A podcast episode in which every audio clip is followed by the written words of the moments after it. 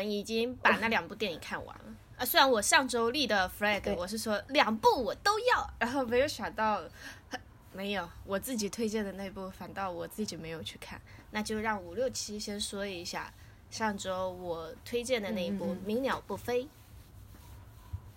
嗯，好，我感觉是你喜欢的类型，但是我觉得这真的不适合放在推荐里的。你知道我当时，因为我一直觉得你是一个，呃，没有那么 open 的人。你说黄暴下面的内核是什么真情的拯救嘛？然后我就想说，那应该黄暴的镜头不会太多这样子，因为我对我对你，我对于你抱着是那一种，就是嗯，你你还没有那么 open，你知道吗？然后我看的时候，我就越来越觉得不对劲，你知道，就刚看了没几分钟，我就嗯。合理吗？然后我想说，嗯，可能就是他最多最露骨的，也就是这一段吧。哦，没有，不是，你知道吗？我当时内心就在想说，我靠，鸭腿变了。你你对我的定位满脑子那种疑惑。我嗯，老色批了。对对对，我刷新了。我真的，然后老搞黄人了。嗯，真的真的，然后我就真的，我当时我看完之后，我内心想说，哇，不是吧？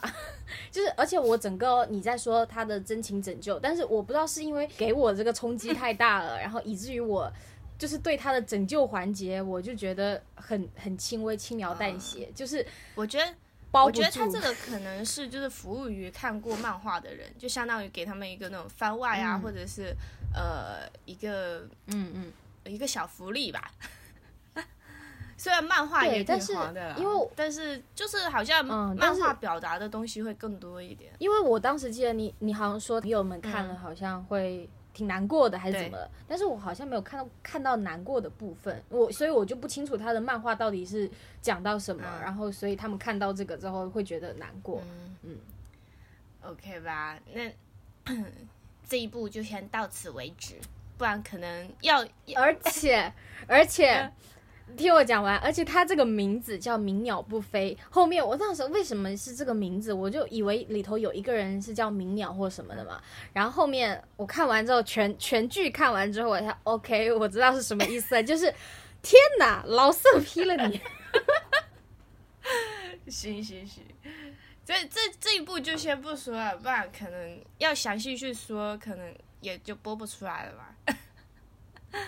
嗯，所以我觉得以后禁止禁止这种类型。OK OK，懂了懂了。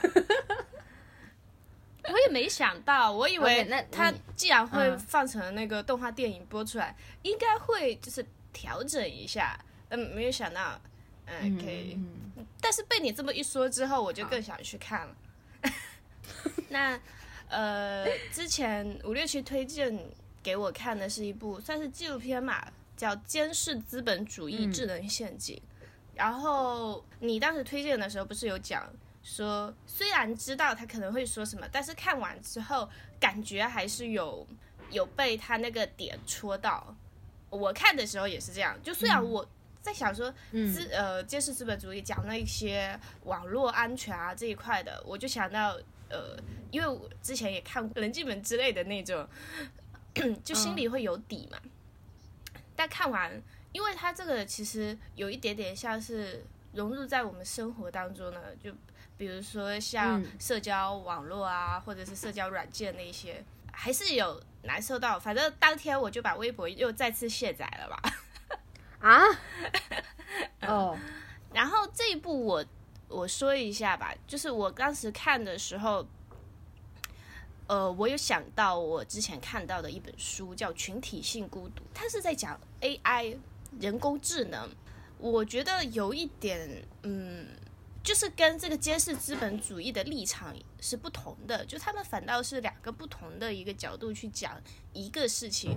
这个群体性孤独，他就在讲说，把判断留给我们的感觉吧，就是人工智能究竟是给我们带来便利，还是让我们远离别人？就是大家都非常轻松、非常容易的就能，呃。和很远的朋友，或者是和不认识的陌生人交流，但是这样反倒我们个人会越来越孤独吧？嗯，我我我觉得现在这个也是一个可以讨论的事情。就我之前看到别人就是在讨呃谈论现在年轻人谈恋爱的方式很方便，他们有手机可以直接交流啊，不需要像以前一样，嗯，对吧？但是我就会在想说，如果可以让我选择，我我会是希望像现在这种，呃，随时随地可以网络这么发达，然后你可以联系到你想要联系的人，还是回到像我们以前呃初中小学的那种时候，就是你知道还有写情书，还有怎么怎么，就是没有那么。嗯，一切没有那么依靠于网络的时候，我想了一下，然后觉得说我还是要我这个时候，就是我我以前的这一段时间，对，我不我不希望说，我觉得那个时间是有点不能够被替代的。然后那些我当然不知道现在的年轻人，我零零后，零零后可能现在都老了，就是零几后、零一零二后，他们的一个恋爱相处方式是什么？但是我会觉得说，可能。每一代都有每一代不同的体验，可能到了零，呃，更更小以后，他们可能会有更多的一个方法。但我觉得现在的人啊，因为网络大把大家都隔开，然后大家都觉得我们互相很近，我可以马上联系到你，但其实我们都很远。就是我以我们以为我们互相都很及时，但其实没有，我觉得更远了。然后每个人都更更孤独了。嗯，就是你说到这个谈恋爱，因为我我是一个。以前基本上说是前几年我有在网恋的人，然后 嗯，因为我当时是这么跟自己讲的，我首先第一个是很方便嘛，对不对？拿起手机我就可以和一个嗯，可能是由我想象构造的一个人在恋爱，就是会给人一种呃，我现在被爱着或者我可以爱别人的这样一个错觉，然后。到呃两年前吧，反正我就突然间一下我就悟了，你知道，我想说，我想说没有必要，就是因为可能那个时候那呃被需要或者是需要别人，已经他已经不是一个很重要的地位。我因为不是有在用一些那些社交软件嘛，我就也有观察到发现，就是大家现在非常容易的。就能够说爱别人，或者是非常容易的就能够和别人一下就坠入爱河，就是那个成本很低，就好像一下子两个人就深爱了。但是我看着就会觉得很奇怪，就是他们的关系就像一层纸一样那么薄，好像第二天就可以又很轻松的说分手，就是开始不珍惜、不珍重这个感情，就是不管是自己输出的感情还是别人给自己的感情，他们都觉得哦。换个人其实也可以，就是这种感觉，就有一点点像快餐。所以我有个问题哦，什么？你你们网恋的时候，难道没有互相视频语音啊这种吗？别人会啊，但是我是不会，因因因为我之前网恋，我是想着说，反正不用见面，很方便，因为我不是很想说，嗯，当时比较自闭吧。哎，你其实就是需要一个那个聊伴嘛。对啊。嗯，语音有，但是视频所以哦，我有个问题，就是那比如说像之前有一个新闻嘛，就是说，呃，两个公交车就是在一个停在那个红等红灯的时间，然后两个车的车窗的两个人就互相扫微信了，然后这种情况你觉得怎么看呢？他们是在现实中看到，但是他们的建立的也是很快，你觉得怎么看待他们这一段关系？你觉得？但是他们有见面啊，就是。我跟你人和人面对面的时候，和看手机上的文字或者看照片，那个观感是不一样的。可是他们面对面看到对方的那一刻，就觉得哇，是个帅哥，是个美女，可以聊一聊。他这个只是一个契机，就是方便，就是网络或者是手机这个东西是方便他们之后去交流，而不是说让他们先从上面恋爱了，然后再去见面。因为讲句实话，就是如果网恋两个人。只聊天，只语音，他们基本上说要奔现或者是有美好的未来，这种结局是很少的。嗯，嗯嗯，啊，哎，所以其实他们这种还算是一见钟情。嗯，算是一见钟情啊，就反正就是看脸。回到这个监视资本主义吧，它里面不是有讲，他讲了一个猜你喜欢，因为我。记得是你上一期的时候，你有说你是不不是一个很爱刷瀑布流啊，或者是推荐的那种人，但是我是，我是一个完全被呃完全上套的人，很容易上套的一条鱼，就是我。嗯，我先跟你讲，我昨天刷小红书，就单单刷那个视频，我直接到了四点才睡觉啊！而且我都已经看到没什么东西看了，然后我还点进了，他不是有那个话题吗？点进了那个话题里面再看，就眼睛已经眯上了，但是我的手下的动作还在刷。所以你昨天的状态是本本身就失眠，还是没有啊？就是刷着手机才刷到刷着手机才刷到那么晚。就是他这个，呃，因为我是一个比比较低俗趣味的人吧，就是我看美女的视频，我也可以一直刷。看别人谈恋爱的视频，我也能一直刷。然后他到呃或者看狗狗、猫猫也会一直刷。然后他到后面可能记住了我的这些要点，哪怕我点了一个手工视频，下一条他可能在几条手工视频之后又会推了一些别的，比如说美女的视频给我，然后我就又会想要看美女其他的视频，就是他会一直一直的钓我。但我还是没有把小红书卸载了，因为我觉得，我觉得小红书相对于抖音哦，是一个我更喜欢的一个软件。我也是，就因为它可以让你有选择性，就不仅是视频，你可以看图文，你不想看视频的时候，你可以只看图文，就是它能够有选择。但是抖音没有，所以抖音我是没有下的，但小红书我还是偶尔会刷一刷。我甚至都怀疑自己是那种，比如说什么网络监督员或者是审核的人。因为我其实已经没有过脑子了，我已经没有在过脑子看那些东西，但是我就是想要把它刷完，然后就一直刷，一直刷，一直刷。我 你是说，其实你你以为你在放松，但是其实你在工作？对，我以为我在放松，实际上我在工作，我真的太恨了。然后微博的那个瀑布，就微博的，你点了个视频，它是它不是会跳到下一个吗？我那个倒是从来没点过，因为微博不懂我，他不懂我。我看微博只是为了看当下的东西。哦，对，其实你这样子对每一个软件的定义都还蛮蛮明确的。但是你你刚才说那个他给你推荐猜你喜欢，你没有就想到那个那个片子里头，就是三个同一个人，然后他们就是在推，就是哎这个时候可以给他推他前女友的消息了，然后这个时候对，就是那种然后在在发送消息之前先插播一个广告。就我当时看那一段的时候，我完全代入自己，我正在想说，直接把那个视频上面的头换成我吧，因为看完我其实会有有反思到嘛，我就在想说，我浪费在这个东西，因为我现在不是说天天都看，但是我只要看我就不会停，所以我觉得现在这个状态处于一个比较微妙的平衡上。就是我不会像那些有成瘾的，比如我爸，现在他很爱刷那个百度的那个视频，你知道吗？每天睡觉前都会刷很久，我就不会很固定，我基本上是很偶然的机会点到一个我很喜欢的视频之后，我就愿意给这个软件机会。我说你懂我，我可以继续看你的下一条。哦，其实你付出的时间是他懂你的时间。对，所以我觉得这么一讲，好像心里也能接受了。虽然讲的是电影，但是真的推荐你去看一下那个群体性孤独。嗯，你刚说完我就想看了，因为他这边他有说，他说为什么我们对科技期待更多，对彼此却不能更亲密？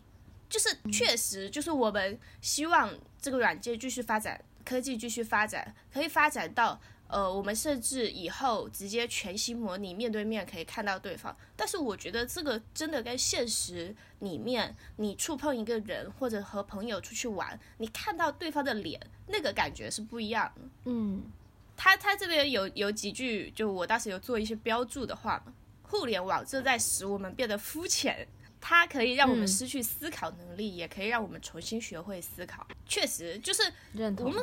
看互联网的时候，有一种抛掉大脑，或者是跟别人的大脑连接起来的感觉吧。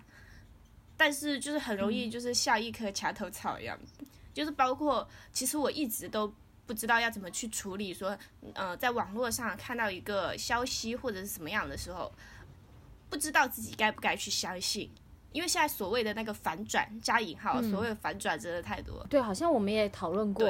嗯，那你你说说这一部的感觉呢？因为我其实看完这个也是有一阵子了。那其实那天说完之后，我就开始在反思，就是因为我现在的一个用时时长好像又增往上增加，因为我当时我记得我说的，我当时看完的最大感受就是我真的在手机上用的时间好长，但是我又不知道这个时间在哪里。就像你说，你会可能随着那个瀑布流，你就一直往下刷，但我完全不会啊。那我的时间用在哪里呢？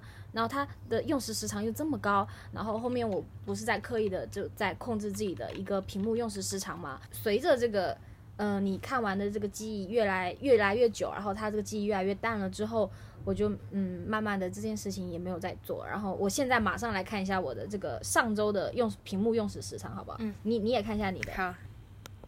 我上周是十个小时。我六个小时。那你用的最多的应该是微信吧？我看一下，王者荣耀十三小时。它这边可以显示就是哪一个软件，也可以显示类别。然后我这个社交的用时时长四十一个小时八分钟。它这个小红书，嗯，我使用了八小时四十七分钟。昨天我贡献了四个小时。哎，不对，哦对。但是你知道我这下面有个很搞笑，我备忘录使用一个小时三十三分钟。为什么？因为因为我这个我这周哦开始在记录自己的梦境，然后我每天出门呢，第一件事情就是在路上走路的时候，我就开始在打我昨天的梦。就比如说我刚醒来的时候，我个依稀的记忆，然后我就先在备忘录记一个线索，就比如说是什么什么，就关键词嘛。然后在路上的时候，我就会把这个梦给补全。嗯。那我这周在做这件事情，然后我发现，哎，我真的是每天都在做梦。我现在，嗯，我现在做梦，嗯，没有那么经常了。但是我只要就是没有起来后的第一时间跟别人讲这个梦，我就会忘记掉这个梦。啊，其实这个以前是我的以前的状态，所以我就是。看身边的人有人在记录梦境之后，我就觉得，哎，那我我也可以啊，就是因为我每天都在做梦嘛。以前没有意识的时候，我会觉得，哎，今天梦很有趣，我就跟我呃周围的人分享一下嘛，就是我想表达出去，然后。后面慢慢的，我就会觉得说，哎，其实自己是记能记得这些梦的嘛，只是有些梦不太有趣，所以我就没有跟别人讲。然后后面我慢慢去记录这件事情，就其实也就上周啦。上周我在记录这件事情的时候，我就发现，哎，我是真的能够把每天的梦都写出来的，嗯，蛮奇妙的。然后我我甚至我昨天我在问我妈，我说我这样子每天都做梦是好的吗？然后我妈说，哎，年轻人就是这样。她说我曾经也是可以 每天都做梦什么的。也笑到，懂自懂。行，那我们可以来说一下下次的电影。然后可以啊。今天的是阿黛尔·雨果的故事，你有看过吗？这个我没有，没看过这个。我也没有看过。阿黛尔·雨果是不是那个雨果是是一个人呐？嗯，我也在想，我也在想那个雨果是那个作家的雨果。对啊，我也在想是不是作家的雨果。但是我还蛮感兴趣的。我感兴趣的点完全是因为它这边的那个类别分类是法国传记、爱情、剧情、新浪潮，这完全都是啊我感兴趣的点。哦，可以呀，而且它这个时间也是我喜欢的时间，就是在这个七七零八零年左右。哥，你大概讲一下他讲了什么嘛？他的时期是在美国内战的时候，然后法国的这个作家的一个二女儿呢，她。来到了加拿大来找自己的爱人，就是一个英国的军官，然后发现这个军官已经移情别恋了，呃，这个女的就特别想要挽回他们俩之间的这个感情嘛。然后另外一方面呢，又是。他就是去到了加拿大，然后那边的生活费是成为一个问题。那每次都只能让他父亲汇钱啊什么的。这时候他的父亲流亡在一个小岛上，然后妻子又是重病啊什么的，所以希望女儿可以回家。但是这个女儿又坚持要留在这里，就是想要她的老公恢复关系嘛。但是这个失败的恋情让经常让这个阿黛尔能够想起自己。的姐姐，她姐姐是溺水身亡的，然后后面开始精神错乱，嗯，对，啊，我讲到精神错乱，我就想看了，可以，奇怪，这部已经在我这边 pass，就是你听很无趣，是不是？但是但是这些有一些点都很很吸引我。哦，OK，我要推荐的是《大坏狐狸的故事》，这个是我几年前看的了，嗯，也是一个动画电影。还是那种水墨风的，还蛮可爱的，一直在我收藏夹里，我也没看来。这个是有三个故事组成的一部电影嘛，然后具体的就不说了，反正最后一个故事是那个坏狐狸的故事，然后每一个都是很有法国他们那种风格的，很童话的小故事。然后我这次要推荐的这一部呢，算是我去年的 Top 十里头的，应该算是 One 吧，Number One 应该算是，就是去年看过的电影里头的 Top 十啊。就是《死亡之社》，我以前一直听这个名字的时候，我就觉得它可能是恐怖片，因为其实我我这个人看电影是不太会先去看简介，就我最多看它一个类型，然后一个年代啊这一种，然后看一下呃演员跟一个导演，我不会去看剧情，然后一直没看，然后突然有一天就是嗯机缘巧看完之后太喜欢了，然后我对他最大的感受呢，就是要坚持自己的浪漫主义，就以前我总觉得浪漫主义一定是讲那种个人情感。然后就男女情感的这种浪漫啊，但其实不是浪漫的话，其实有很多种。你对自由的向往也是一种浪漫。你你能理解我这话的？嗯，我懂，因为它这个浪漫这个词其实不是定义在爱情上面。就比如说，呃，你觉得一个作品很浪漫，或者是包括你刚刚说的自由啊，或者是向往什么理想啊，这都可以称作浪漫。我是甚至今天我在想说我要推荐这一部的时候，然后我才在想说，嗯，是什么？其实我自己内心应该已经知道说，我所谓的浪漫主义应该是什么，但是在今天之前我是没有细想的，我才细想。应该更多的是个人的想法、个人的自由的那一种浪漫的追求，嗯嗯。然后今天我刚看到一个微博一个段子，之前从从事的是媒体行业，然后他跳槽到一个大公司去做策划，然后他的薪水就是翻倍再翻倍，然后他却跟他的朋友讲说，不是他所理想的那个样子嘛？他说他对于个人的 OKR。呃，是要自由，要更有创造力，但是在大公司，他就会一味的要你去套模板，他不会需要你想象力，不会给你什么自由，他只要求你的效率。很有趣的是说，他朋友却跟他说，他说如果你想要呃追求自由，你就先应该在你的口语上不要讲 OKR，就是 OKR 这个是太太大公司的一个语术了。就他们我都不知道是什么，我都不知道 OKR 是什么。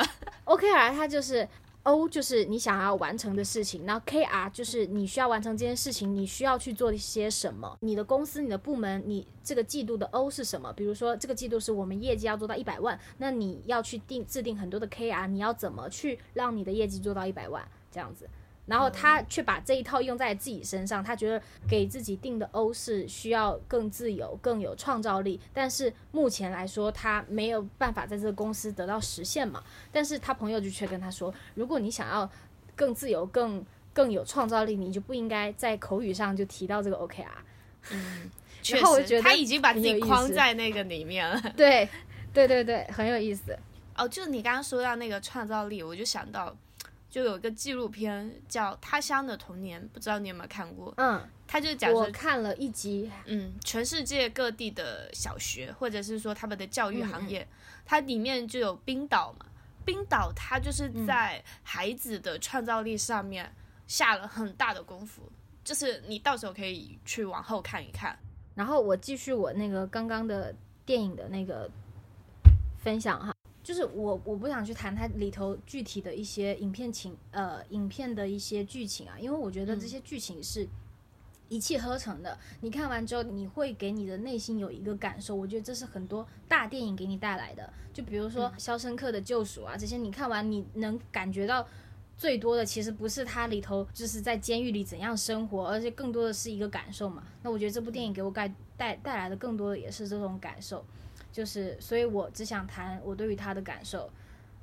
可以，那我去看看吧，因为我还蛮喜欢这种，就是看完之后能有感受的，而且是一个，就是因为不是讲一直讲三观嘛，人生观、价值观、爱情观，就是爱情观这个东西已经。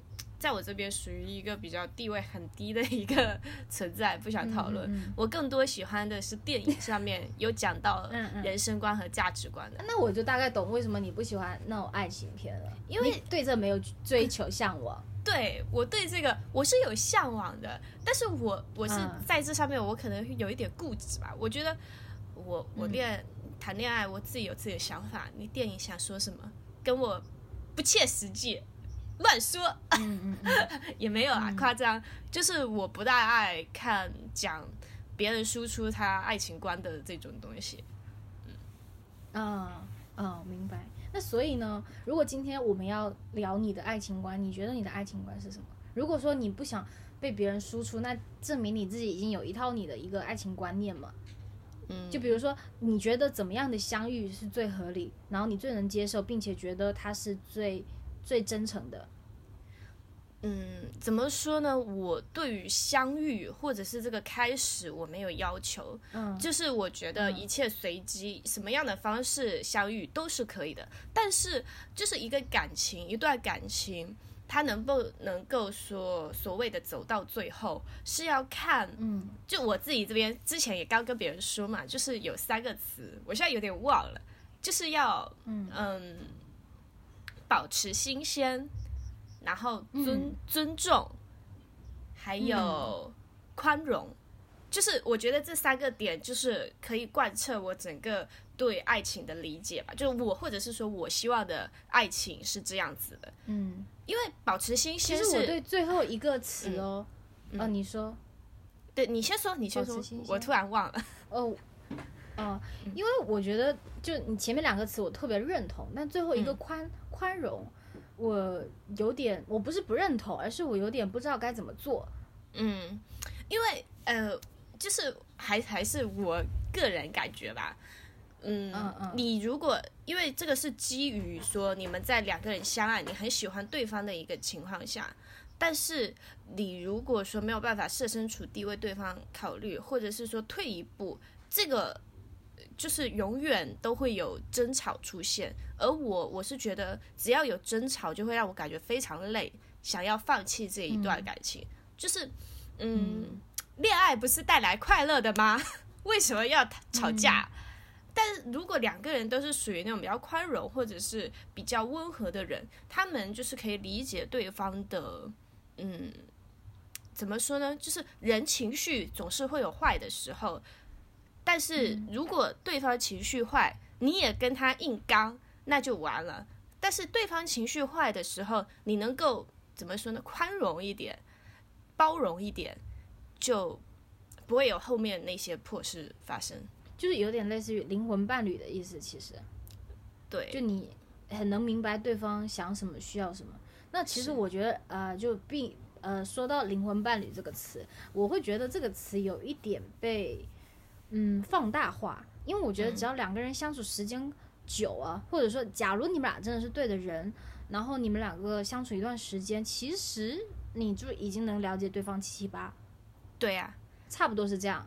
确实。然后，即便说你不需要说你们两个是很合拍的人，哪怕是同居的舍友啊的关系，我觉得你都也是蛮了解，就至少在生活习惯上面已经对对方很了解了。对。那。这种时候会让别人误以为说你是我的灵魂伴侣，那种感觉，我觉得会不会是这样？嗯，对，尤其是，呃，如现在不是大家讲说，如果你，呃，不是大家讲，我这个从来，就是如果说你刚遇到一个人，你跟他聊天，你感觉很合拍，这只是说明你的一生，或者是说你的前半生的轨迹、家庭、工作、朋友。是和对面是符合的，但这不是说你们就是灵魂伴侣，而是说你们很像，只能这么说。但是我因为我是一个很讨厌说和我很像的人在一起的，就基本上说那种所谓的灵魂伴侣，在我这边到最后只能变成朋友。我反倒不觉得说灵魂伴侣一定要在一起。就那样很无趣，这个就是回到我的第一点，保持新鲜感。新鲜感，对我反倒如果要的话，我是会需要一个和我不同的人，或者是说和我有些不同的人在一起，才能够说把这段感情走得比较长远。对，我也赞同，就是呃，需要很不同的人，因为我之前就是在微博写过一个。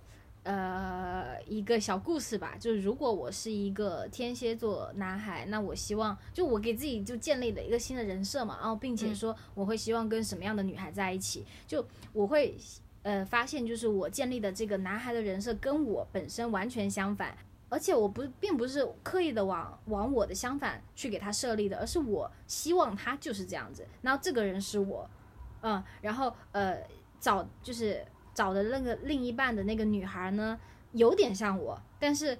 可能比我更更加有趣一点。就我大概跟跟就是大家讲一个这个故事啊，就是我希望如果我是一个男孩的话，我希望我是一个天蝎座，特别喜欢数学的一个男孩，然后特别的呃有强迫症，就是比较比较老实，然后有点呆呆的，喜欢独处，然后睡前要喝一杯乐可可。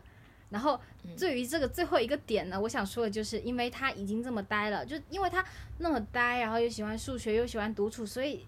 不会有什么朋友，也不会有什么女生喜欢他，那所以他每天睡前喝一杯乐可可就不过分，因为他即便他发胖，也没有人会在意。对我对他的设定这样，而且而且要是天蝎座，因为我很喜欢天蝎座。嗯，然后呢，我对他的遇到的女孩是这么这么设定的，就是设定了一个情景啊，就是。呃，是他同班的女孩，但是学习成绩非常差。但是这个女孩并不是说她不好，而只是说他可能不太把心思不太放在学习上，然后很喜欢玩。然后这个女孩可能也有挺多朋友的，但是她也能挺自己一个人独处。反正就有一天，这个女孩发现了我，就我现在已经已经带入了那个爱数学的男孩啊。然后，呃，同班同学，然后发现发现了我之后呢，他就经常偶尔会跟我搭话什么的。然后有些时候放学的路上，然后他会跟我说话，但是我就是不太爱搭理他，呃，或者说我不应该，我不知道该怎么样去跟他交流。然后有一天呢，呃，慢慢的，我发现放学之后他都跟我一路走，然后有一天他放学就把我拐到了，就是把我拉走了，然后拉着我跟他就是到处去去玩，然后买东西吃。然后一开始我是不愿意，一直想回家做作业的，但 但是。但是呢，就是嗯，我就跟着他，就是比如说走公园啊，然后去买东西吃，我觉得还挺有趣的。然后我就坐在那儿，然后他可能就是把呃滔滔不绝的跟我讲一些他的东西，就是他也不管我愿不愿意听，然后我就坐在旁边听着。大晚上我们两个人在那个街上走啊什么的，我们都没有回家。然后呃日出的时候，我们去了海边，然后我们去看了一个日出。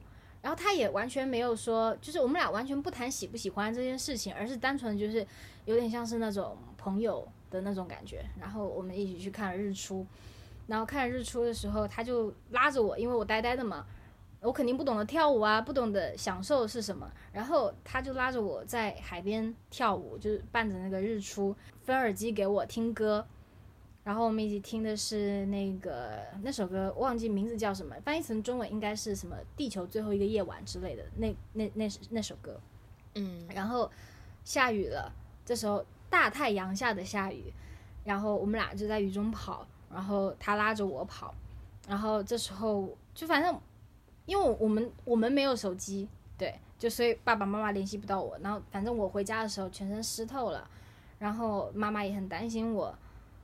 然后这个女孩是这个女孩把我送到家门口家楼下的，然后我我上楼了，我在我在楼上从我窗从我房间窗户看到她，她在窗户外头向我招手，然后我就有点爱上这个女孩了，至少我觉得她很特别，就我们两个经历了一个很不一样的一天，嗯，然后后来她转学了，对，呃，这是这是我 我想象中的一个故事，就是就是很很文艺片，很爱情片。就我我的我感觉有一点，呃，带有拯救的那个味道。嗯，对，就是就像是一束光照亮了自己的生活。嗯嗯嗯。但是我我我并不希望你有发现吗？我并不希望他他是有一个完美的结结局。我我更多的希望他是就是短暂的。就是怎么说？就是你如果有后续的话，就感觉很不现实。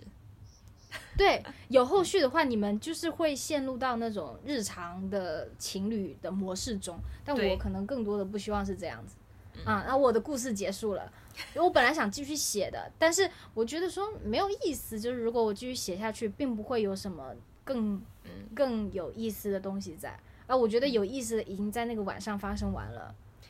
嗯，你说到这这个就是男孩的设定。我又要说回呃，我们这次聊天开头的时候，我不是提到网恋吗？嗯，就是其实我根本不了解对面的人，但是我会给他套上一个，就基于他现有的，给他套上一个我喜欢的感觉。就比如说，呃，他可能是一个戴眼镜的男生，然后理工科什么什么之类的这种七七八八的设定，然后才让我陷入了一种我好像在恋爱的这种错觉里面。所以，我我现在可能因为长大了吧，我是越来越觉得说，嗯，人和人还是要面对面。嗯嗯嗯嗯，没错，过了做梦的年纪。嗯，那我们差不多啊，都三篇影片我们都分享完了，然后。我个人的话，我应该我应该两部都会看，就是今今日的那个豆瓣推荐跟那个你推荐的那一部《坏狐狸》，因为两部我一部就是你那一部是本身就在我的那个呃想看的列表里，然后这一部豆瓣的又是蛮中我的点啊，所以我两部都会看。那你呢？你你的选择是什么？我就只看你推荐的那一部。希望下周不是我又立 flag，就是我说两部都要看，而且我我又嗯 嗯。行，那就到这边啦，拜拜，拜拜。